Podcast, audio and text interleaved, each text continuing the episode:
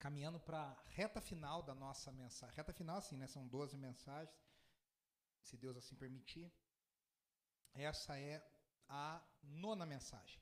Antes da gente entrar na mensagem, eu só vou dar um aviso já para a gente é, conversar, porque no final eu, eu, fico emocionado, brincadeira, fico assim, né, querendo terminar para não atrasar, e esqueço aviso rapidinho para todo mundo, prestem atenção, que é uma coisa bem importante. Eu falei na semana passada, e o Adelmo está aqui para mim, eu olhei para o Adelmo e lembrei, que nós temos uma possibilidade muito, muito, muito avançada de um novo local para nos reunirmos a partir de 2024. É, essas conversas avançaram essa semana e avançaram positivamente. Então nós estamos praticamente fechados com um novo local, que é uma igreja que funciona pela manhã e eles não funcionam no período da tarde e eles estão disponibilizando toda a estrutura deles para nós usarmos. É, assim, é, em termos, vou falar em termos de estrutura, tá?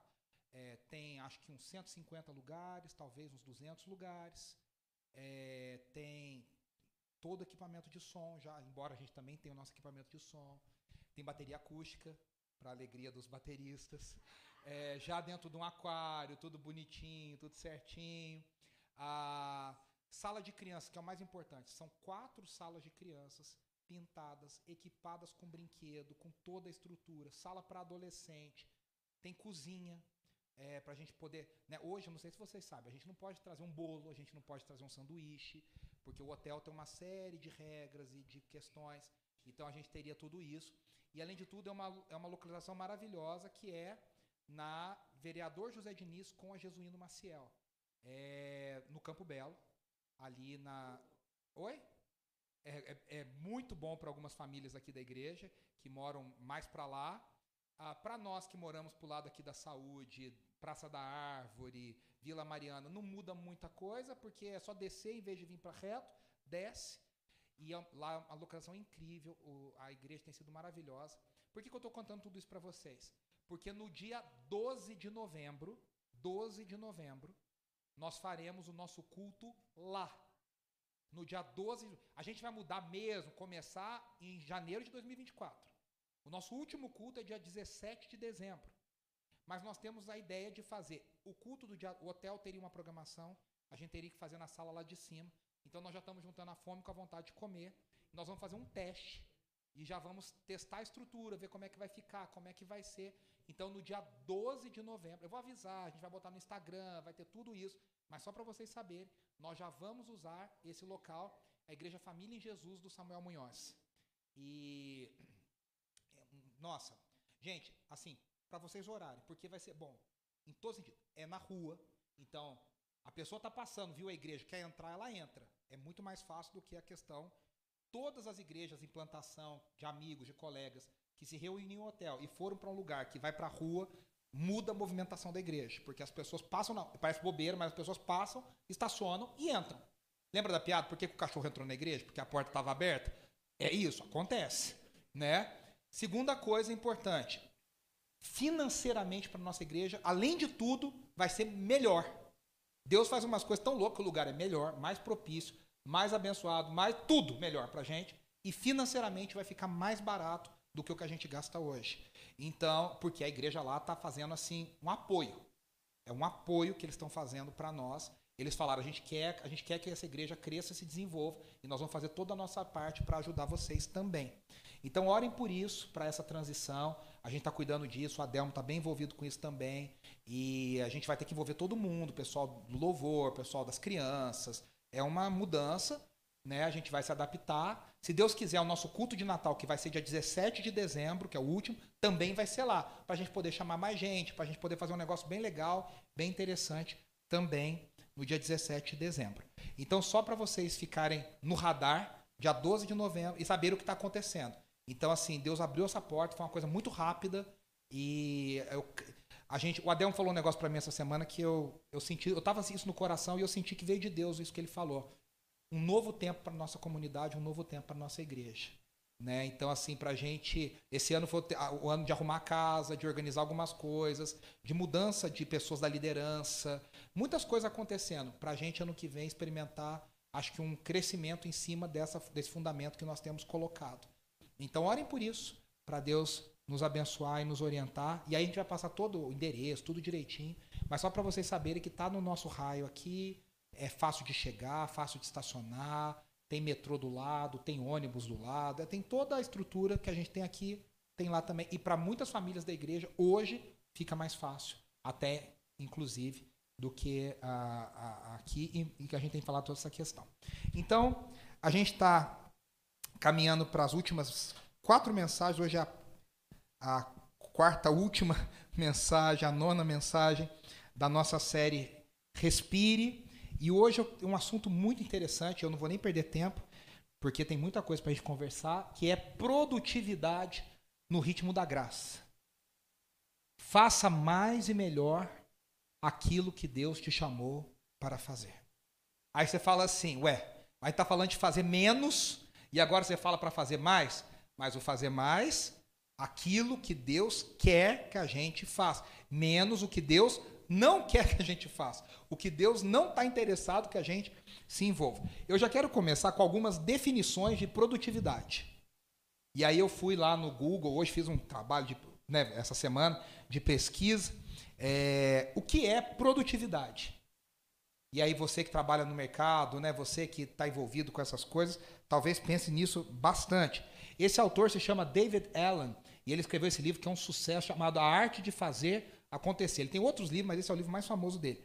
Ele fala que produtividade é a habilidade de aplicar a sua de maneira estratégica e eficaz para fazer o que é mais importante no momento certo.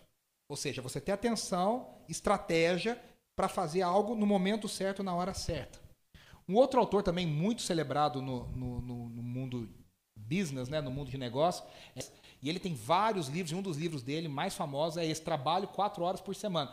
Eu gostei do subtítulo, né? Que é bem assim, a vida que todo mundo quer, né? Bem apelativo. Fuja da rotina, viva onde quiser e, como se não bastasse, fique rico, né? Então, assim, parece que é fácil, né? Você lê o livro, você vai mudar para Bahamas e tá tudo resolvido, sua vida tá resolvida. Mas esquece isso. Esquece essa promessa, né? Meio para inglês ver. É, ele fala que a produtividade é a arte de fazer menos, mas mais importante, é a habilidade de se concentrar no que realmente importa. Lembra que a gente tem falado da ideia do essencialista lá, aquele que faz cada vez menos, mas faz o que interessa, o que importa. Tem um outro autor, esse faleceu até. Esse livro acho que é um dos mais famosos, né, dos, da última década. Os Sete Hábitos das Pessoas Altamente Eficazes. Né? E ele, o Stephen Covey, e ele fala sobre a produtividade como uma combinação. E é interessante que ele fala de eficácia, ou seja, fazer a coisa certa, com eficiência, fazer as coisas do jeito certo. Interessante isso, né? Porque às vezes a gente pode fazer a coisa certa do jeito errado e a gente pode fazer a coisa errada do jeito certo. E aí nenhuma das duas coisas serve. A gente precisa fazer a coisa certa do jeito correto, né? Para que seja algo produtivo. Ah, mais algumas definições. Esse autor chamado Carl Newport, ele escreveu esse livro chamado Deep Work e Digital Minimalism. Ele acredita que a produtividade envolve a capacidade de realizar trabalho valioso em um estado de, e aqui parece uma utopia, né? Profunda concentração, minimizando distrações. Minimizando distrações. E aí, o último, um livro interessante, né? Engole já esse sapo.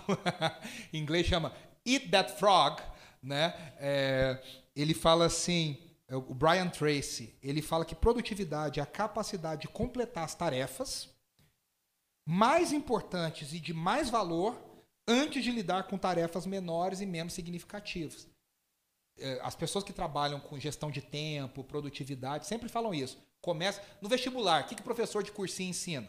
Né? Agora nós estamos em época de vestibular, né? Unicamp. Acho que hoje é Unicamp, inclusive.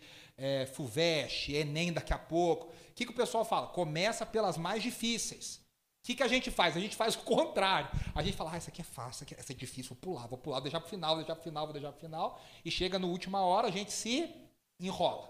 Por isso que os professores sempre falam, começa pelo mais difícil. Porque o mais fácil você se garante. O mais fácil você se garante. Né? E ele fala justamente isso. É a, é a capacidade de você fazer o que é mais importante e tem mais valor. Primeiro. E depois se, eh, se concentrar no resto. Só que assim, a grande inimiga da produtividade é uma palavrinha feia no português chamada procrastinação. O que, que é a procrastinação? A citação mais famosa sobre procrastinação é de um autor chamado Victor Klam. E ele fala: procrastinação é oportunidade desperdiçada. É você desperdiçar oportunidades. Eu tenho aqui, né, alguns, algumas características da procrastinação. E é cá entre nós, hein? Procrastinação é fácil pra gente. A gente, a gente, a, a produtividade é difícil. Exige força, concentração, foco. Teve uma pessoa que está sentada aqui que eu não vou contar quem estava tocando guitarra aqui hoje, que até malhar hoje malhou. Né? Foco, resiliência, força. É para humilhar os, os fracos envergonhar. Mas amém. É, agora, para a gente cair na procrastinação é muito fácil. Olha só, o que, que faz parte? Atraso nas tarefas importantes. A gente sabe que tem um negócio importante, a gente vai deixando, vai deixando, vai deixando, vai deixando. O que pode resultar em prazos perdidos, queda na qualidade. Aí você faz de qualquer jeito, porque você não tem tempo, você tem que entregar, tem que fazer, aí faz do jeito que dá, né? É, aumenta o estresse, porque quando a gente é louco, né? Quando a gente procrastina, a gente acha que a gente descansa. Não, a gente fica ali com aquela luzinha na cabeça, ó, tem que entregar, tem que entregar, tem que fazer, tem que fazer, tem que fazer, e você não descansa, porque você está sempre com aquele alarme dentro de você tem que entregar, tem que fazer. Então, o David Allen, que é o autor que a gente já falou, ele diz: se você não controlar as suas tarefas, olha que interessante, elas irão controlar você. Elas irão controlar você. Procrastinação descontrolada pode resultar em sobrecarga de trabalho e estresse constante. É muito doido, né? Eu já vivi situações na minha vida, eu vou contar não com orgulho, mas como a gente é louco. Quando eu entrei no mestrado da PUC, eu ganhei bolsa na, no segundo semestre, então eu tinha toda uma responsabilidade. Eram pouquíssimas bolsas, eu fui contemplado com bolsa integral da CAPES. Então você fala, poxa, eu tenho que honrar essa bolsa, tem que fazer isso e tal e tal. E aí no começo do mestrado você apresenta, antes de entrar, você apresenta um cronograma de como você vai fazer o seu mestrado. Ó, vou estudar isso, vou escrever isso, vou fazer aquilo nesse mês. Você divide tudo que você tem que fazer em 24 meses. Você fala, olha, vou fazer tudo bonitinho e tal. Você, fala, você lê aquilo e fala, nossa, Vai ficar lindo isso aqui. Qual foi a realidade? A realidade foi que 30 dias antes de eu entregar, de eu apresentar a minha dissertação, eu não tinha nenhuma linha escrita. E o padre, que era meu orientador, falou: é, eu vou falar lá que não deu certo. Eu falei: como não? Tem 30 dias. Ele falou: mas 30 dias não vai. Eu falei: na verdade é 28, porque a gente ia para Moçambique.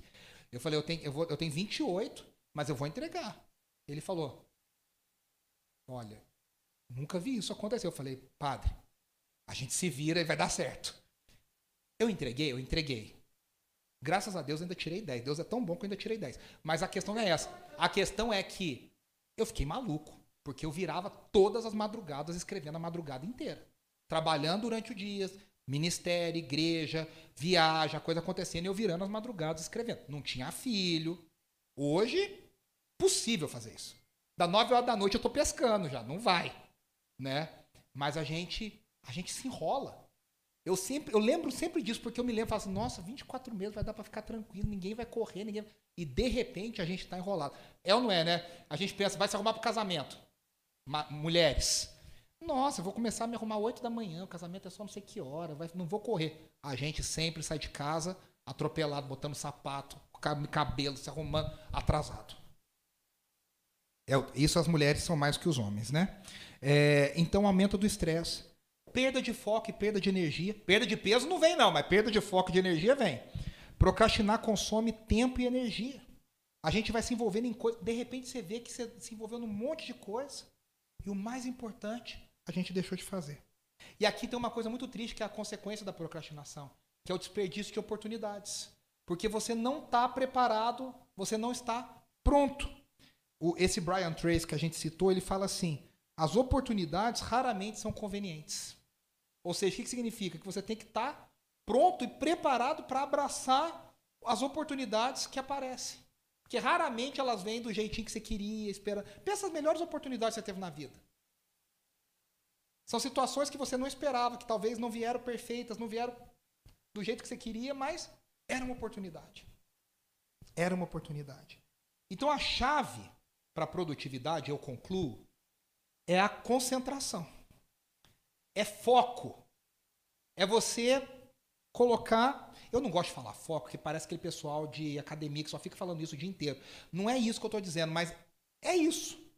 Né? É foco. Colocar sua energia numa coisa só é você ter a capacidade de se concentrar.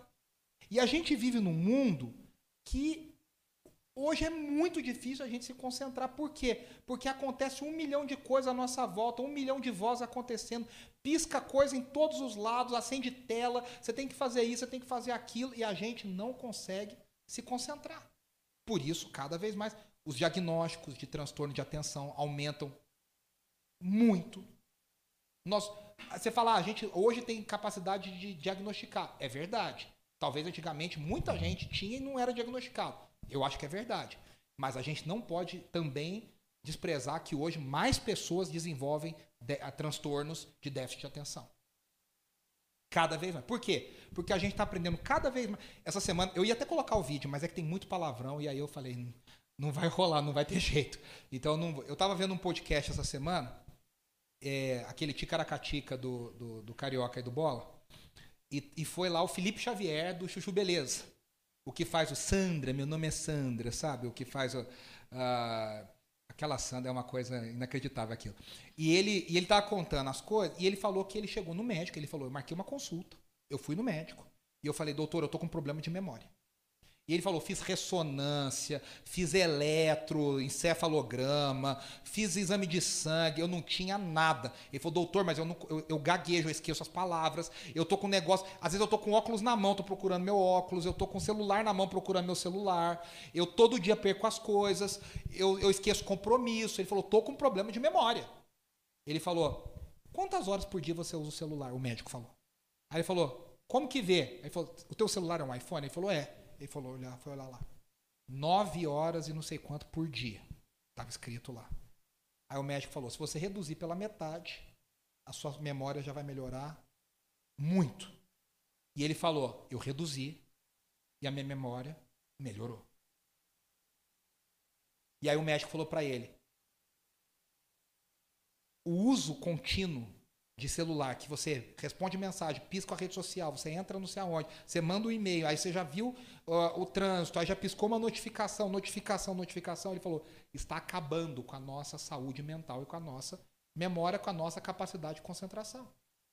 Antigamente, lembra, falava pra gente assim, por que, que uma aula tem 50 minutos na escola? Ah, porque 50 minutos é o tempo de concentração saudável de um aluno, de uma pessoa. Por que não uma hora? 50 minutos.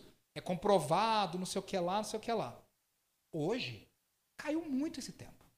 Você prender uma criança hoje um minuto é muito difícil. Porque a gente fica o tempo inteiro desconcentrado. Então, a chave para a produtividade é a concentração. Quantas vezes eu e você estamos fazendo uma coisa importante? Eu não vou nem falar de oração. Esquece oração. Mas também acontece, muito. Você está fazendo, de repente você está. Passou cinco minutos, passaram-se cinco minutos, você nem lembra o que, que você estava fazendo. E você já fez uma coisa que emendou na outra, pensou em outra coisa, fez outra coisa, fez outra coisa. E aí depois de cinco minutos você fala: o que, que eu estava fazendo mesmo? Às vezes a gente pega o celular, a gente olhou quatro coisas e a gente não lembra para que, que a gente pegou o celular. Na oração, vamos falar a verdade agora? Você começa, Senhor, ô oh, Senhor, eu estou aqui. Aí você já pensou, meu Deus, eu tenho que entregar um negócio, fazer um negócio.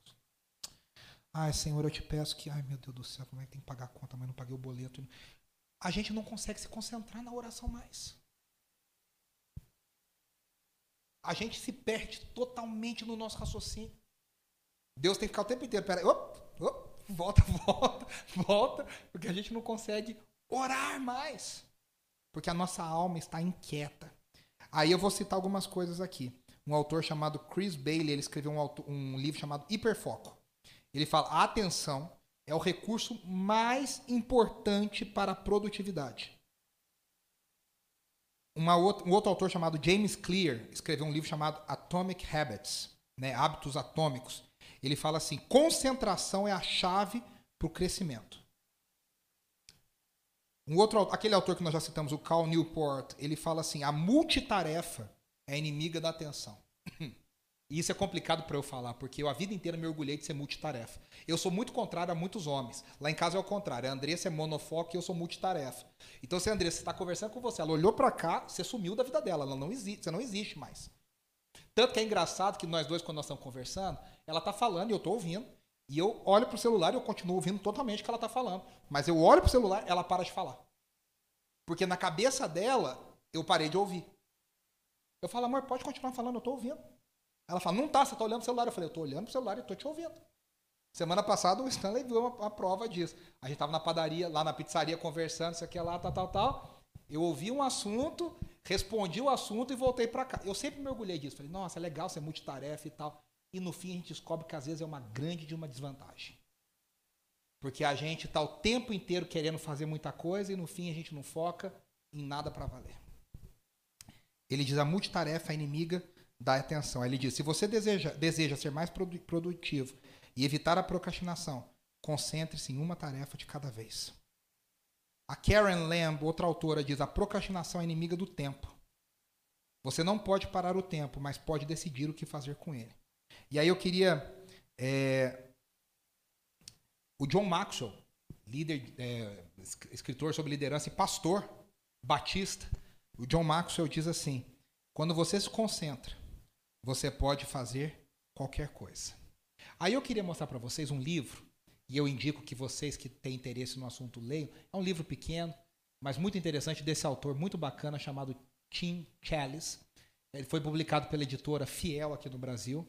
É um livro cristão e chama-se Faça Mais e Melhor, um guia, um guia prático para produtividade. Ah, o Tim Chelles é blogueiro, é palestrante, é, é, professor e é uma figura muito influente no mundo cristão contemporâneo. Ah, e o trabalho dele tem muito impacto, principalmente nessa área sobre a tecnologia e a vida cotidiana. E olha a definição que ele dá para produtividade nesse livro. E eu achei fantástica essa definição. Produtividade é administrar os seus dons, talentos, tempo, energia entusiasmo. Eu achei interessante essa palavra entusiasmo, porque a gente se entusiasma, né? Ah, eu quero fazer, ah, eu gosto, ah, eu acho legal, ah, eu vou fazer um esporte tal, vou fazer Muay Thai, vou fazer.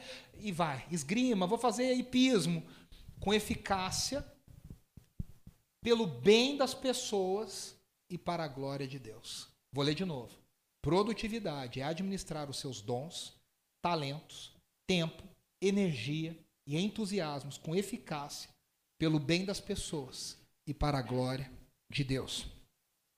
E aí, é, a gente falou aqui né, da, das coisas da procrastinação, e a gente vive nesse mundo com distrações te tecnológicas. A gente vive nesse mundo com sobrecarga de informações. Tem falado isso todas as semanas. Tem tanta informação disponível que a gente não quer saber nada mais. Tem hora que você tem tanta coisa para ouvir, para ler, para você fala, não quero ver nada, não quero saber nada, não quero ouvir nada mais. Você dá um bug. Essa coisa de toda hora você ter que estar multitarefa, estar ligado, sai de uma reunião e entra na outra. O mundo digital é legal para muita coisa, mas o home office destrói muitas outras coisas. Sai de uma reunião, entra na outra reunião, faz na outra reunião, manda mensagem, coisa da reunião, está respondendo e-mail. E a gente vai entrando nessa ansiedade, nesse estresse. A gente até falou no Clube do Livro, né? Quem está participando do Clube do Livro, falta de sono, falta de descanso. Lá no livro fala, né? O que a falta de sono vai causando na gente. Quantas vezes na minha vida eu falei, e eu confesso meu pecado. Desde criança, eu era pequenininho, eu falava: dormir é perda de sono. É perda de tempo. Dormir é perda de tempo. Dormir é perda de tempo. Eu não gosto de dormir. Eu falava isso. Eu tinha 4, 5 anos, eu falava: eu não gosto de dormir. Dormir é perda de tempo. Minha mãe me botava para fazer soneca à tarde, eu me rebelava na soneca à tarde. Eu não queria dormir à tarde, eu queria aproveitar a vida com 4, 5 anos de idade.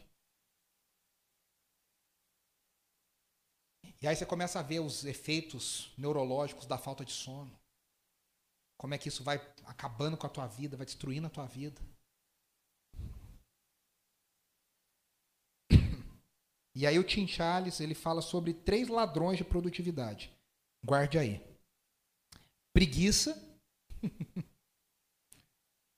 excesso de ocupação e a terceira, ele fala uma combinação muito perigosa entre a preguiça e o excesso de ocupação. E aí você fala, como é que pode uma pessoa muito ocupada ser preguiçosa? Acontece. Existe. Tem a pessoa que é o preguiçoso indignado. Ele, ele, ele gosta de estar ocupado, mas ao mesmo tempo ele gosta de ser preguiçoso. E aí isso é uma mistura letal que destrói a vida das pessoas. De novo, preguiça, excesso de ocupação e uma combinação muito louca e muito perigosa da preguiça com excesso de ocupação. Aí ele fala assim, né? Ele nos lembra que Provérbios nos fala muito sobre o preguiçoso. Quantos provérbios falam sobre a preguiça? Como a preguiça é horrível, como a preguiça não honra a Deus, como a preguiça deve ser evitada. Fica muito claro para nós que Deus não quer que a gente seja preguiçoso. Deus não quer que a gente seja preguiçoso. E no mundo de hoje, você veja, eu mostrei o um livro lá, trabalhe quatro horas por semana, faça o que quiser e fique rico, fica lá na praia o dia inteiro. Isso é louvável na nossa sociedade. A, a gente quer um tempo livre, o tempo inteiro. E Deus está dizendo, não seja preguiçoso. Olha o que eu até anotei a frase que o Tim Charles fala sobre isso. Ao estudar o preguiçoso do livro de Provérbios, você percebe que ele é um homem que não quer começar novos empreendimentos. Um homem aqui é um ser humano, tá? Que não quer começar novos empreendimentos. Não quer terminar o que começou. Eu sempre falo isso. Uma pessoa que começa e não termina, alguma luzinha está acendendo. Tudo na vida dela. Uma coisa ou outra, tudo bem. Agora tudo. Começa violão, não termina. Começa inglês, não termina. Ah, vou fazer culinária, não termina. Vou casa e, e descasa. É, vai na igreja, não está na igreja. Isso é uma luz de alerta. Aí ele fala: o ser humano é o homem que não quer enfrentar a realidade. E em todas essas coisas é uma pessoa inquieta, impotente e inútil. A sua vida é caótica. Ele está descrevendo o que Provérbios fala do preguiçoso. A sua vida é caótica, porque a sua alma é caótica.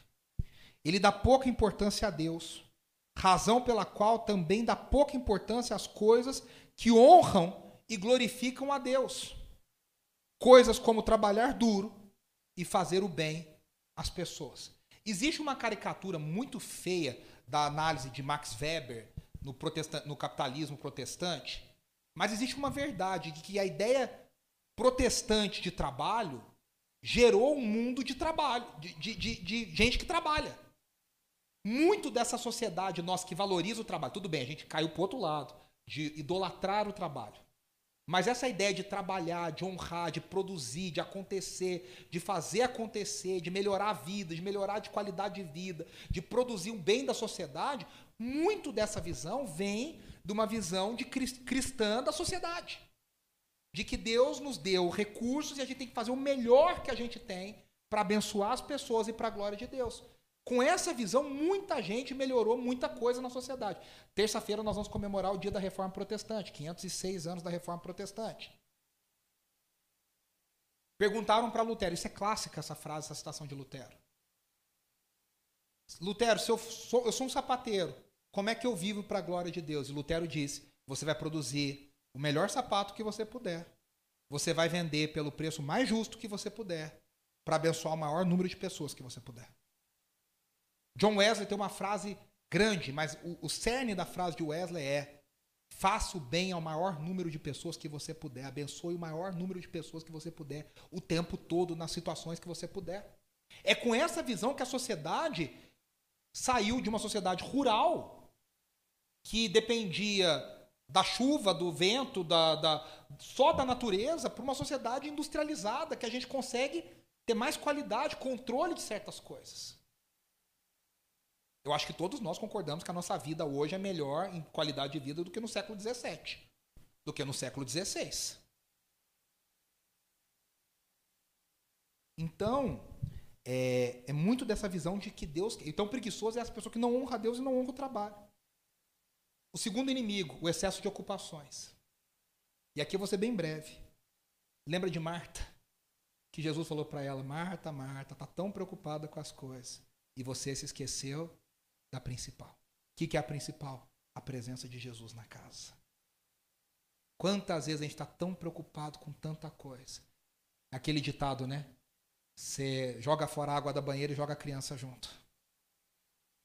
A gente está tão preocupado com as coisas. E a gente esquece do principal. E aí eu quero conversar rapidamente no texto bíblico sobre a produtividade aos olhos de Deus. E produtividade aos olhos de Deus significa respeitar tudo que a gente tem falado até aqui. Ou seja, eu sou uma criatura, logo eu devo respeitar o ritmo que o meu Criador me deu. Eu sou criatura, eu tenho que fazer o que o Criador espera de mim. Eu sou uma criatura redimida, nasci de novo, agora eu tenho olhos da eternidade. Eu tenho uma perspectiva de eternidade. Eu vejo a vida de um jeito diferente. E aí a pergunta-chave, eu acho que talvez alguns de nós nunca tenhamos pensado nisso, é: será que Deus se importa com a minha produtividade? Parece um negócio tão capitalista, sanguessuga, né? Será que Deus quer que eu seja produtivo? E a resposta é sim. Lembra do Domingo no Parque, né? Sim, com o fone no ouvido, né? Lá no Silvio Santos. Sim, Deus quer, Deus quer a nossa produtividade. Deus quer que a gente seja produtivo. Deus quer que a gente faça o melhor. Olha esses dois textos. A gente falou desse texto semana passada, João capítulo 15, versículo 8. Meu Pai é glorificado pelos fato, pelo fato de vocês darem muito fruto. Dar muito fruto é ser produtivo. E assim serão meus discípulos. O verdade... Jesus diz que o verdadeiro discípulo é aquele que dá fruto. E ele ainda diz em outra parte: fruto que permaneça. O discípulo verdadeiro de Jesus, ele dá fruto. Aonde ele é colocado, ele floresce. Aonde ele está, ele produz. Tudo bem. Não em nível, por exemplo, você fala, ah, um missionário que está lá na Arábia Saudita perseguido. Esse cara não vai abrir uma mega igreja com 12 mil pessoas, 15 mil pessoas. Mas ele vai florescer na vida de uma família, na vida de uma pessoa o cristão, ele floresce aonde, o verdadeiro cristão, ele floresce aonde ele é colocado, porque Deus quer que a gente produza. Olha o texto de Efésios que ainda é mais pesado. Efésios 5 do 15 ao 16. Tenham cuidado com a maneira como vocês vivem, que não seja como insensatos, mas como sábios, aproveitando ao máximo cada oportunidade, porque os dias são maus. O cristão que vive sabiamente, ele aproveita cada dia como se deve, porque os dias que nós vivemos são dias maus. Só que a gente precisa lembrar uma coisa: a produtividade não é o alvo. A produtividade ela é desejável, mas a gente tem um alicerce, um fundamento para que a produtividade aconteça. Não você fica a produtividade pela produtividade. O alvo final é a glória de Deus. A produtividade é uma ferramenta.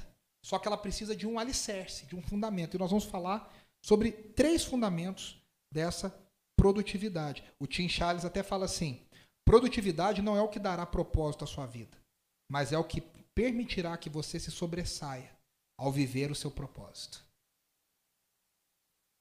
Interessante, né? E a gente vai ver isso na famosa parábola dos talentos, em Mateus capítulo 25, que a gente vai conversar aqui alguns minutos. Em Mateus 25, do 14 até o 30 sobre essa parábola tão profunda, tão maravilhosa e tão interessante. O versículo 14 diz assim: E também será como um homem, Jesus está dizendo, que ao sair de viagem chamou seus servos e confiou-lhe os seus bens. A um deu cinco talentos, a outro dois e a outro um. A cada um de acordo com a sua capacidade. Guarde essa frase: cada um de acordo com a sua capacidade. Em seguida, partiu de viagem. O que havia recebido cinco talentos saiu imediatamente. Preste atenção nos textos, nas palavras. Aplicou-os e ganhou mais cinco. Também o que tinha dois talentos ganhou mais dois. 100% de aproveitamento de lucro de retorno nesses dois. Quem tinha cinco ganhou cinco, quem tinha dois ganhou dois. Mas o que tinha recebido um talento saiu, cavou um buraco no chão e escondeu o dinheiro ao seu redor. Isso aqui era uma coisa comum nos dias de Jesus. Se fosse no século passado, ia falar: enfiou o dinheiro todo dentro do colchão. Colocou o dinheiro inteirinho dentro do colchão. Depois, versículo 19, de muito tempo, o senhor daqueles servos voltou e acertou conta com eles. O que tinha recebido cinco talentos trouxe os outros cinco e disse: O senhor me confiou cinco talentos. Veja, eu ganhei mais cinco. O senhor respondeu: muito bem, servo bom e fiel. Você foi fiel no pouco, eu porei sobre muito. Venha e participe da alegria do seu senhor. Veio também o que tinha recebido dois talentos e disse: O senhor me confiou dois talentos. Veja, eu ganhei mais dois. O Senhor respondeu: Muito bem, servo bom e fiel. Você foi fiel no pouco, eu porei sobre o muito. Venha e participe da alegria do seu Senhor. Por fim, veio o que tinha recebido um talento e disse: Eu sabia que o Senhor é um homem severo, que colhe onde, que colhe onde não plantou e junta onde não semeou. Por isso tive medo. Saí e escondi o seu talento no chão. Veja, aqui está o que pertence ao Senhor. O Senhor respondeu: Servo mau e negligente. Você sabia que eu colho onde não plantei e junto onde não semeei? Então, você devia ter confiado o meu dinheiro aos banqueiros, para que quando eu voltasse, o recebesse de volta com juros. Você vê que banqueiro e juro e agiota é um negócio antigo, né? É, tirem o talento dele e entreguem-no ao que tem dez. Pois a quem tem, mais será dado, e terá em quantidade, mas a quem não tem, até o que tem, lhe será tirado e lancem fora o servo inútil, nas trevas, onde haverá choro e ranger de dentes. Primeira coisa que a gente precisa ver, o primeiro fundamento: prestação de conta. A primeira, o primeiro fundamento cristão da produtividade é a prestação de conta. O que é essa ideia? A parábola dos talentos, ela está localizada no chamado sermão escatológico de Jesus. É o sermão que Jesus fala sobre o final dos tempos e como os discípulos deveriam se preparar para o final dos tempos. Tem até aquele texto bem emblemático que Jesus diz: Não passará essa geração sem que essas coisas aconteçam, onde ele fala sobre o fim. E aquela geração não passou, porque na ideia de Jesus, o templo foi derrubado em 70 depois de Cristo, naquela geração, 40 anos depois, e ali é o início do fim. Ali é o início do final do mundo, vamos dizer. O mundo está acabando desde o ano 70 depois de Cristo.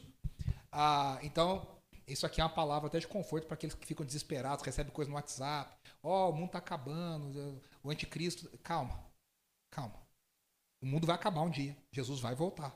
Mas calma, está tudo no controle de Deus. É, e, e, Jesus, nesse discurso, ele está falando sobre os tempos difíceis que virão. E ele está dizendo: não se desespere. Como diria né, o Chapolin Colorado, palma a palma, não priemos cânico. Né? Não nos desesperemos. Só que no contexto imediato, essa parábola é precedida, antes dela, vem a parábola das dez virgens. E depois dela vem a descrição, não é uma parábola, a descrição do julgamento das nações. Estarão ovelhas e bodes, e Jesus, Jesus vai separar as ovelhas dos bodes. Nas três histórias, nas três descrições, a parábola das dez virgens, a parábola dos talentos e a descrição da, do julgamento das nações. O tema principal é vigilância. O que Jesus está dizendo é: prestem atenção, não fiquem dormindo no ponto, fiquem ligados, porque se vocês ficarem ligados, vocês vão entender o que está acontecendo e vocês vão entender que o filho do homem está voltando. Então Jesus está falando sobre vigilância, Jesus está falando sobre foco, Jesus está falando sobre atenção. Tanto que no contexto das virgens é isso que acontece. Tem 10 lá que estão moscando, tão, não estão prestando atenção, estão viajando, a coisa está lá e o noivo volta e elas não estão preparadas. Não estão preparadas. E ficam para fora. E não vão ao encontro do seu noivo para a noite de núpcias. Então, no contexto da vida cristã, o que Jesus está dizendo é a gente não deve se distrair com as questões daqui e perder o foco da eternidade. A gente tem que se envolver com a vida aqui, tem que trabalhar, tem que casar, tem que ter filho. Não é aquela coisa, ah, vou ficar aqui só esperando o Senhor voltar. Não é isso. Isso a comunidade Qumran fez. Era alguma comunidade essênia. Eles ficavam isolados, guardados, esperando o retorno de Jesus, do Messias. E na história da igreja, sistematicamente aconteceu isso. Gente que se isola e fala: vou fazer nada, vou ficar aqui esperando Jesus voltar. Não é isso, mas a gente também não pode se distrair a tal ponto que a gente perca o foco da eternidade, a gente esqueça do mais importante. Então a volta do Senhor na parábola do talento é a grande é a grande questão. Ele vai voltar. Tem a música do Sérgio Pimenta, grande gênio, compositor cristão, Sérgio Pimenta, falecido em 1988. Ele, ele cantava assim: é, Cristo vai voltar, acredite ou não. Acredite ou não, Cristo. Ele, ele começava a música dizendo: não é novela ou filme qualquer de ficção. Não é novela, não é filme de ficção. Cristo vai voltar, acredite ou não. Ele vai voltar. E saber que ele vai voltar tem que nos fazer ficar vigilante. Sabe aquela história na escola que a gente fazia assim? O professor falava, vou ali na secretaria, fica aqui, vocês não ficam fazendo bagunça, não. Ficava um na porta falando, tá vindo, tá vindo. Lembra disso? A gente, toda escola a gente fazia isso. Ó, tá voltando. Aí todo mundo corre, senta e fica quietinho, bonitinho, ó, estudando, né? Aquela coisa. A, a, a certeza de que Cristo vai voltar é a certeza de que eu e você vamos prestar contas. Gente, a vida que a gente. O que a gente faz com o tempo não é nosso. Que a gente tem aquela resposta mal criada, né? Você paga as minhas contas, a vida é minha, eu faço o que eu quiser. A vida não é nossa. A gente vai. O que, que você fez com os 82 anos que eu te dei? O que, que você fez com os 78? O que, que você fez com os 99 anos que eu te dei na Terra? O que, que você fez com esse tempo? É a primeira ideia. A gente vai ser reencontrado pelo Senhor. A pergunta é como nós seremos encontrados? Como nós estaremos? E aí, o primeiro fundamento é entender então que eu não sou dono da minha vida. Se eu não sou dono da minha vida, eu não sou o centro da minha vida. A minha vida, olha que segredo, hein? Não gira em torno de mim. O grande problema da pós-modernidade é que a gente constrói a nossa vida em torno da gente. E a gente não foi feito para girar em torno da gente. Aí a gente está fora de configuração o tempo inteiro. Então eu devo fazer o que Deus quer que eu faça. Na perspectiva do evangelho, tem gente que lê isso aqui fica desesperado, arranca os cabelos. Não é que a gente tem que se desesperar. Na perspectiva do evangelho, eu não obedeço, não é que a prestação de conta eu sou salvo ou não sou salvo, não é isso. Aqui Jesus não está falando sobre ser salvo ou não ser salvo. Jesus está falando sobre querer, já ser salvo e querer agradar a Deus. Eu já sou salvo, e aí por isso eu quero honrar ao máximo o meu Senhor. Filipenses, olha esse texto de Filipenses 2, do 12 ao 13, o apóstolo Paulo diz assim: Assim, meus amados, como sempre vocês obedeceram, não apenas na minha presença, porém muito mais agora na minha ausência. Olha só. Ponham em ação a salvação de vocês com temor e tremor. Ah, eu fui salvo. Não, a gente não basta ser salvo. Você precisa colocar a salvação em ação na prática, com temor e tremor. Aí o versículo famosíssimo, né? Pois é Deus quem efetua em você querer, quanto o realizar, de acordo com a boa vontade dele. O último servo, ele não trouxe o lucro porque ele entendeu na cabeça dele que o senhor dele era mau. Ele fala: o senhor colhe onde não plantou, o senhor junta onde não trabalhou. E aí a gente fala assim: mas peraí, se o senhor é Deus, que história é essa que Deus é mau? A gente lê, dá um descompasso no coração. Não é que Deus é mau. Na cabeça daquele cara, o Senhor era mau. Então ele pensa: se esse, esse, esse Deus é mau, esse Senhor é mau, eu não vou fazer nada, vou ficar quietinho na minha. A visão errada sobre Deus nos paralisa de produzir o que Deus quer. Quando eu tenho uma visão errada sobre o amor de Deus, sobre a bondade de Deus, sobre a misericórdia de Deus, se eu tenho uma visão que Deus não é bom, Deus não é misericordioso, Deus não é compassivo, Deus é punitivo, Deus é aquele velho ranzinza que fica brigando comigo, que quer me ver mal, que quer jogar raio lá de, jogar raio lá de cima para me punir, que vai mandar o gafanhoto, o devorador, para comer as coisas da minha casa, se eu não dou o dízimo na igreja. Eu não consigo fazer, eu, eu me paraliso para fazer aquilo que Deus quer que eu faça. Deus não é esse Senhor mau. O Senhor aqui é muito mais, Deus é muito mais o pai do filho pródigo. O pai do filho, o filho pródigo. Gente, eu não sei se vocês prestaram atenção. Toda parábola, ela é uma parábola sobre dinheiro. A gente não está falando aqui de coisa espiritual, é dinheiro que nós estamos falando. Já vou falar mais sobre isso. O filho pródigo gasta toda a fortuna dele. Torra a fortuna. Sabe que nem o campeão do BBB lá, os caras gastam. É, sai torrando dinheiro. Torrou, gastou tudo. Acabou com tudo. Ainda falou pro pai: Eu quero dinheiro antes. Significa, eu queria que você morresse. É uma desonra, foi um, foi um pavor. E mesmo assim, quando ele voltou arrependido, o pai estava pronto a perdoar. O Deus que nós servimos não é um Senhor mau. Ele é o Pai que está sempre disposto a perdoar enquanto é tempo. Sempre dá uma nova chance. E junto com esse senso de vigilância, de a ideia de que eu tenho que estar atento, pronto, existe na vida cristã a necessidade de um senso de urgência. a gente sempre está com um senso saudável de urgência. Tem gente que pensa assim: ah, Cristo não voltou até hoje, não vai voltar agora. Dois mil anos, está aqui, vamos segurar mais um pouquinho. Não é assim. A gente não sabe quando o Senhor retornará. Olha o que diz João 9, 4. Jesus diz: enquanto é dia, precisamos realizar a obra daquele que me enviou. A noite se aproxima quando ninguém pode trabalhar. Olha o que diz Efésios 5,16. A gente já falou desse texto aqui hoje, mas na nova versão transformadora, na NVT. Aproveitem ao máximo todas as oportunidades nesse dia mal. O cristão sempre tem um senso de urgência. Porque a gente não sabe o dia que o Senhor vai voltar. A gente quer fazer sempre o melhor. A gente quer fazer sempre o melhor. Lembra daquela musiquinha que a gente cantava quando criança? Se o seu coração parar de bater agora, se você for embora, para onde você vai?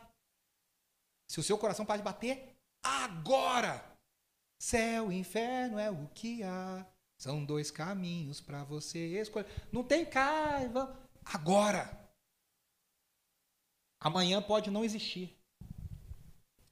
Como dizia a música do Cats Barneia, né, composta lá em 1989, extra, extra, o mundo acabará amanhã de manhã. Existe no senso cristão, não alarmismo, não estou falando de alarmismo. Alarmismo é coisa do outro. É, desespero, eu estou falando um senso cristão, piedoso, responsável de que eu preciso fazer o melhor o tempo inteiro. Segundo, e a gente está caminhando para o final, segundo fundamento da produtividade, Deus investe em nós. E eu estou falando aqui sobre é, dinheiro, essa parábola é uma parábola financeira. Talento, a gente olha talento e pensa, ah, tem talento para cozinhar, tem talento para costurar, tem talento para receber os outros. Talento aqui não é isso.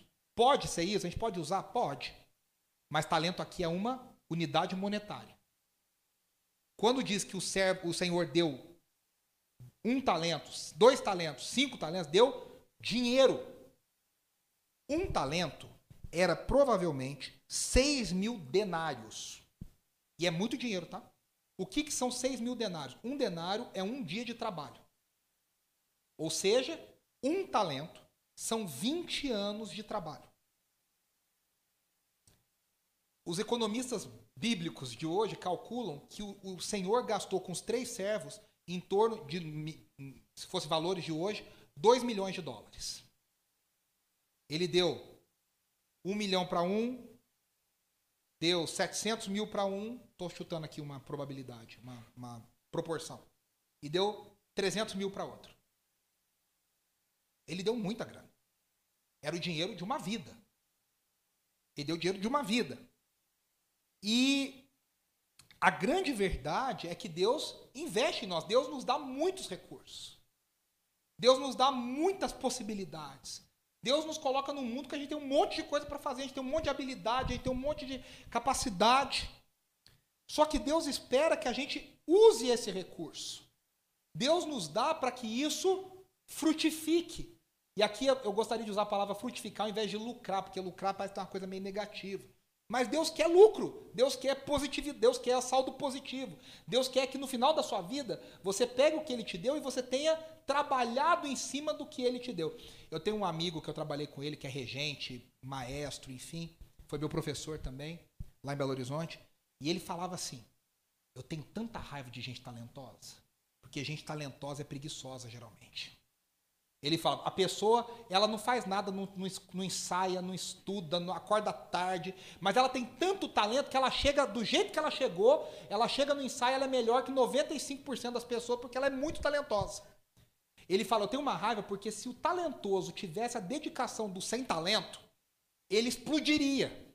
Porque a gente acha, ah, já é talentoso. Não, meu irmão. Se é talentoso e trabalhar, esse talento vai exponencialmente crescer, crescer, crescer, crescer, crescer.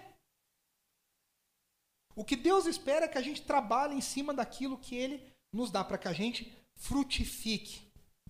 Agora, uma coisa deve ter ficado bem clara para todos nós: Deus investe em todos nós. Não tem ninguém que Deus não invista.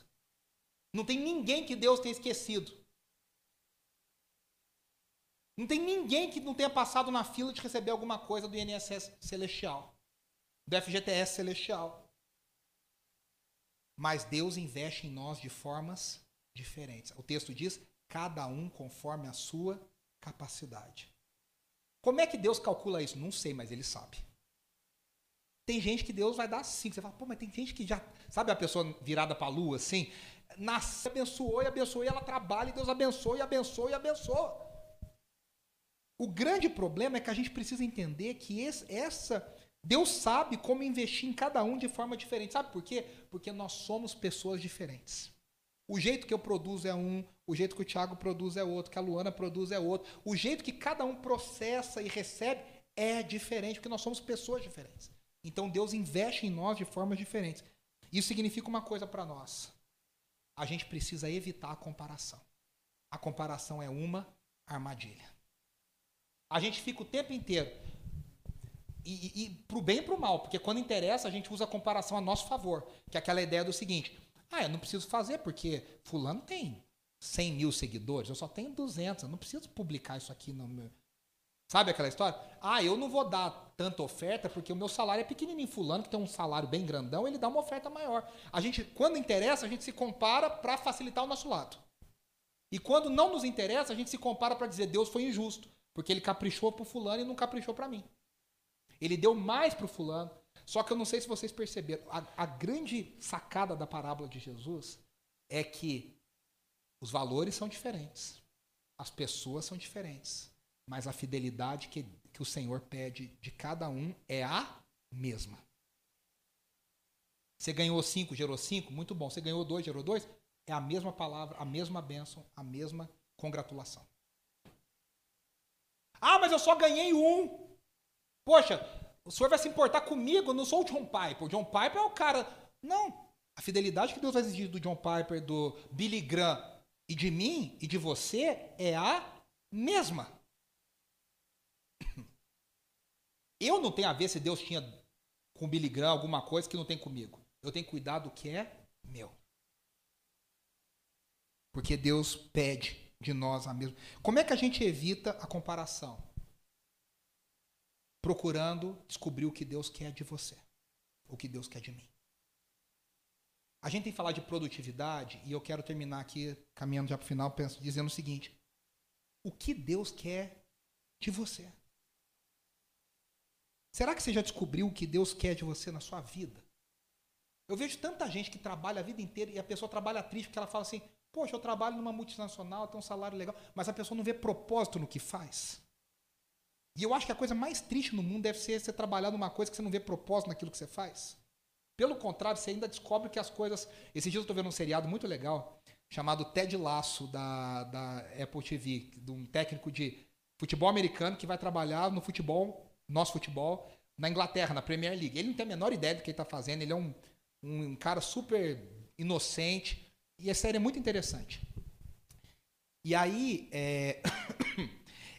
ela, ela falava assim: ah, tem um momento ali que que eles estão conversando e ela e o, e o, e o Ted Lasso está conversando com um jogador e esse jogador vai ser escolhido pra, ele é nigeriano e ele vai ser escolhido para fazer uma campanha de uma empresa aérea e não sei o que e tal tal tal. E aí olha você vai ser escolhido para ganhar muito dinheiro nessa campanha patrocinador do nosso time.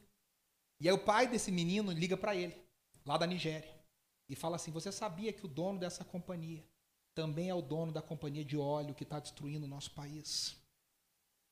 E aí o menino fica ali naquela, né? E ele chega, desculpa dar spoiler, ele chega e fala assim: Olha, eu não posso fazer essa campanha.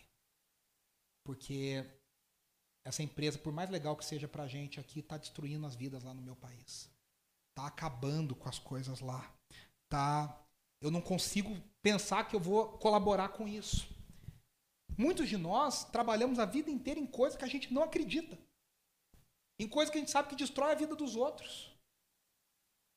Como que você vai ter alegria e produtividade numa coisa? Então a grande pergunta é: o que Deus quer de você? O que Deus espera de mim? O que Deus quer de nós? Qual é a paixão da nossa vida? E aí você vai, com esse alvo, glorificar a Deus. Não ache que você vai querer bater meta de produtividade, que isso é maravilhoso. Ninguém se apaixona por isso. A gente se apaixona por um propósito que Deus coloca no nosso coração. E quando você se apaixona pelo propósito que Deus coloca no seu coração, Aí você consegue ser produtivo naquilo que você e naquilo que eu fomos chamados para fazer. E o último, e eu estou encerrando aqui, o último fundamento cristão da produtividade é que Deus espera a frutificação. Deus não só quer a frutificação, ele espera que isso aconteça. De novo, Deus espera de nós a mesma fidelidade, a mesma perseverança. Então, os três fundamentos, né? Prestação de contas, Deus investe em nós e Deus espera a frutificação. Eu queria terminar com esse texto de Pedro, 1 Pedro 4, do 10 ao 11, que Pedro diz assim: olha só. Deus concedeu um dom a cada um, e vocês devem usá-lo para servir uns aos outros. Lembra da, da, da, da definição? Produtividade é fazer o melhor com o que você tem para o bem do próximo. Fazendo bom uso da múltipla e variada. Veja, eu não sou igual, não, não vou me comparar da múltipla e variada graça divina. Você tem o dom de falar, então faça-o de acordo com as palavras de Deus. Tem o dom de ajudar, faça-o com a força que Deus lhe dá. Assim, tudo que você realizar trará, olha o alvo final, glória a Deus por meio de Jesus Cristo. A Ele sejam a glória, o poder para todo sempre. Amém. Meus irmãos, quando a gente entende que a gente vai prestar conta, quando a gente entende que a gente não é dono da nossa vida, quando a gente se lembra que o nosso alicerce é o Evangelho. Que a gente não faz isso para ser salvo, a gente faz isso porque a gente já foi salvo, porque a gente quer glorificar a Deus. E aí a gente tem fidelidade e perseverança na frutificação. A gente entende a urgência na vida cristã. A gente entende que a gente deve viver refletindo a graça e abençoando o próximo. Eu queria que você fechasse os seus olhos para a gente orar. E nós estamos encerrando aqui. Qual é o chamado que Deus colocou na sua vida e como você pode fazer, depois que você descobrir, se você ainda não descobriu, o caso você já tenha descoberto. Como é que a gente pode fazer o que Deus nos chamou para fazer de forma bem feita? Como é que a gente pode viver para Deus de forma produtiva?